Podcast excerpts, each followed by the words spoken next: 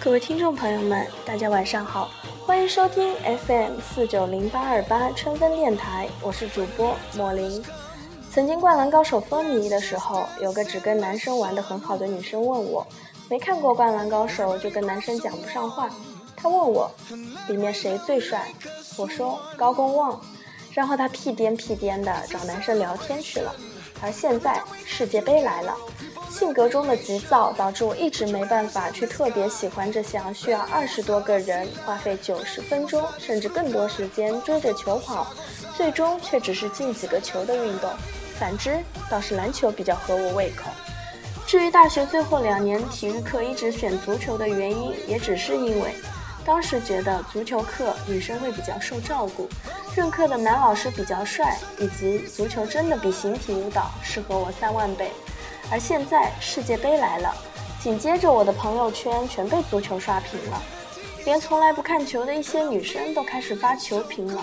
大概是她们觉得不懂足球就和男生说不上话吧。很多女生开始头疼，究竟该如何才能快速的恶补足球、了解足球，然后陪男友看世界杯呢？我有一个朋友真的很爱她男友，从她决心想开始了解足球就能看得出来。毕竟，只是为了能够和男友有共同的话题，能一起讨论球赛，能让他在朋友面前显得很有面子，能让他对他刮目相看下。其实，就算他从现在开始恶补足球知识，如果他不是发自内心的喜欢，一段时间后，他对阵型、传球什么的都是一知半解的话，男友仍旧会是嗤之以鼻。毕竟，在一个真球迷眼里，一知半解的你，永远都只是个伪球迷罢了。男生永远也不会懂女生为了融入他的世界做了多大的努力，就算把内马尔的名字记成外马尔一千次，他也会试着去记第一千零一次。其实强迫自己去了解一个自己并不喜欢的东西，又何尝不是一种痛苦呢？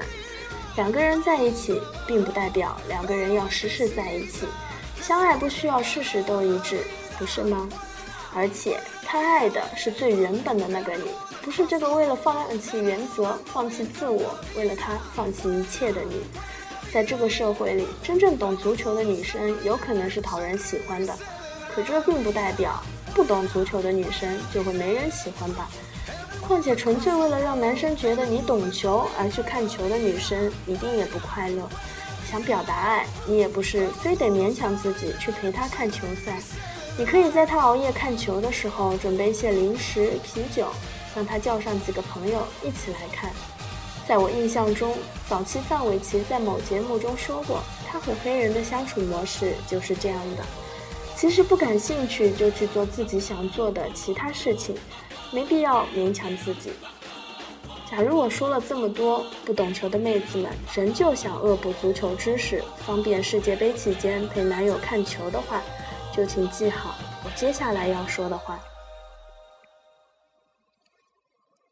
本次世界杯 A 组的参赛球队巴西，他们是东道主，更是今年的夺冠大热门。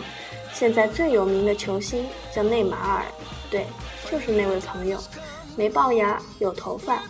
那帮姓罗的都没来，不过他们有奥斯卡。克罗地亚，九八年他们拿过第三名，那会儿他们全国人民都上街庆祝了。那个矮的是他们的核心，叫莫德里奇；那个瘦高的是他们的前锋，叫曼朱基奇；那个小朋友是他们的新星，叫科瓦西奇。记不住没关系，反正这次他们拿不了第三了。他们的队服像床单，这可是今年足坛的流行趋势啊。喀麦隆这支球队叫埃托奥，两千零二年他们叫埃托奥，二零一零年叫埃托奥，现在还是叫埃托奥。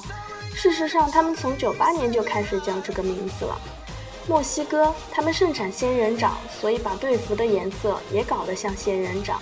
有个娃娃脸的小正太叫埃尔南德斯，是他们最有名的球员，绰号是小豌豆。为什么叫小豌豆呢？因为他爹叫老豌豆。对，他和你玩的那个游戏一样，既是豌豆，又是射手。B 组，西班牙。他们是上届冠军，打法很华丽。足球场上的华丽，就是他们一场比赛的传球路线可以组成一幅十字绣。大帅哥劳尔，他上一届比赛就没来。小帅哥托雷斯这届比赛也可能上不了。别问了，赶紧看吧。再不看的话，现在场上这些中等偏下的帅哥，你以后也看不到了。荷兰，他们是上届亚军，他们的队长喜欢叛逃，他们的副队长是个独逼，他们的球队擅长内讧。荷兰是世界上平均身高最高的国家，但是他们是上届欧洲杯平均身高最矮的球队。智利，他们看起来不是很强大，但是他们曾经有个老师叫贝尔萨。贝尔萨是谁？一个凶神恶煞的阿根廷疯子。最喜欢欺负西班牙和荷兰这种文艺小青年。澳大利亚，他们是跟着亚洲区打预选赛的，因为以前跟着南美区打老是出不了线。虽然现在每次都能进世界杯，不过他们的最好成绩就是成为了点球点球，格罗索立功了的背景画面。C 组，哥伦比亚，他们生在亚马逊，所以起个绰号也跟动物有关。十六年前带领他们进世界杯的是金毛狮王巴尔德拉马，现在的支柱是老虎法尔卡。法尔考一月份宣布世界杯报销，现在他们全国人民都在祈祷他复出。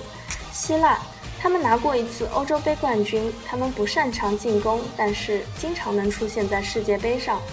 他们的球员叫卡拉古尼斯、马尼亚蒂斯、卡楚拉尼斯。特法奇祭司塔彻特西里迪斯觉得球员名字太长很无聊，我也读不清。可是这也已经是他们足球中最有意思的地方了。科特迪瓦就因为他们的球衣颜色像荷兰，所以抽签运气也被荷兰附体了，屡屡被死亡。这次好不容易拿到一个好签位，这帮大象却都已经到了暮年。日本，日本最近比较屌。他们技术挺好的，对，那是因为他们矮。他们的球队挺团结的，对，那是因为国家小。他们的小组出线大有希望。D 组乌拉圭，他们的攻击线很疯狂，有苏亚雷斯、卡瓦尼和弗兰。最火的是苏亚雷斯，就是那个牙齿有点突出，他是多面选手。他在世界杯上守过门，联赛上咬过人，一过人就穿裆，一碰人就跳水。平常的时候，大家都恨得牙痒痒，但是每到夏天，全世界都很爱他。哥斯达黎加，他们在米卢的率领下闯进过世界杯十六强，对，和我们那个米卢是同一个米卢。不同的是，米卢走了之后，他们又进入了两次世界杯，我们一次也没有。英格兰想找贝克汉姆，他现在可是在 CCTV 五。杰拉德和兰帕德，他们俩应该都在。不过今年过得太闹心，都有点显老。卢小胖长头发了，他那是直的。你那么看好英格兰队？英格兰人自己可是预言他们的球队会比明信片先回到英国。这个叫拉拉纳，这个叫卢克肖，这个叫威尔谢尔。好吧，他们都挺帅的。意大利，他们的门将还是布冯，后腰还是皮尔洛。他们在两千零六年捧起大力神杯，四年之后，他们小组赛排名倒数第一。为什么差距这么大？因为他们还有个凡人不能理解的巴洛特利。还是好好看球吧。这个小组的所有帅哥都可能是看一眼少一眼。一组瑞士，他们不仅有银行、手表和费德勒，他们还有一支足球队。不要小看他们，这届杯赛他们是种子队。上届杯赛只有他们击败过冠军西班牙、法国、里贝里、本泽马、博格巴、艾弗拉、吉鲁。你不需要去记这么多名字，因为这都不是关键。你需要记住的只有一点：关键时刻，亲爹要比干爹靠谱得多。厄瓜多尔，他们有瓦伦西亚，他们有卡切多，他们有伟岸的基多高原。在地势不够高的情况下，如果他们晋级，那就去感谢这个父爱笼罩下的小组吧。洪都拉斯，为什么中北美及加勒比地区有这么多出线名额？一是为了让美国保证他们的第五大运动也能进入世界舞台，二是为了让亚洲输得不那么难看。F 组，阿根廷。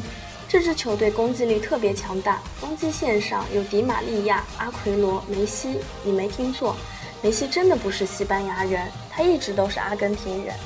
对了，阿根廷也是我最喜欢的球队，当然喜欢的理由有点瞎，仅仅是因为我觉得阿根廷的球队，他们的球国旗我特别喜欢，波黑又是一支。斯拉夫民族分裂出来的旗子兵团，他们的关键点是分线上的哲科和伊比舍维奇。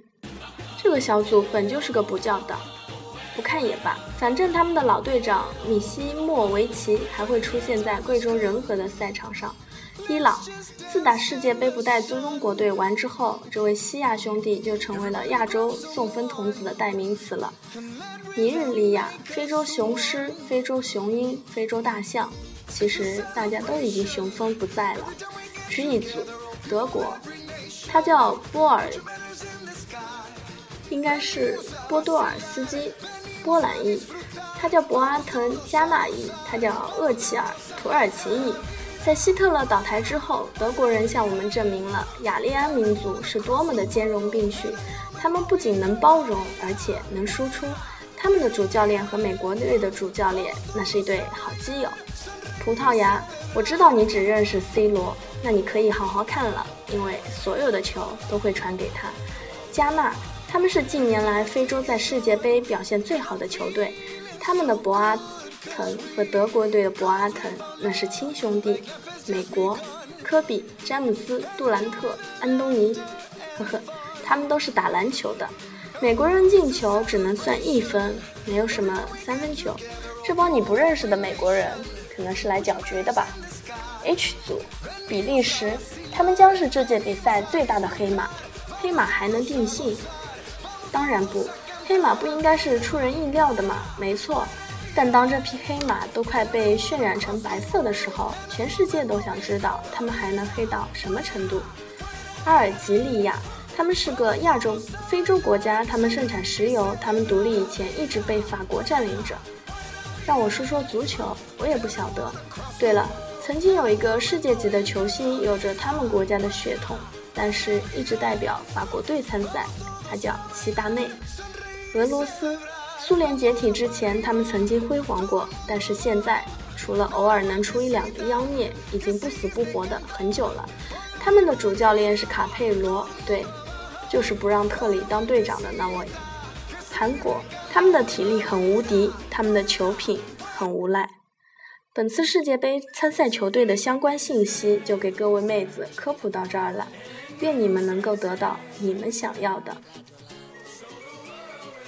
因为我也只是个妹子，节目中出现的球员、人员、球队分析不到位的，还请各位见谅。节目的最后，送上本次世界杯主题曲《We Are One》，再见。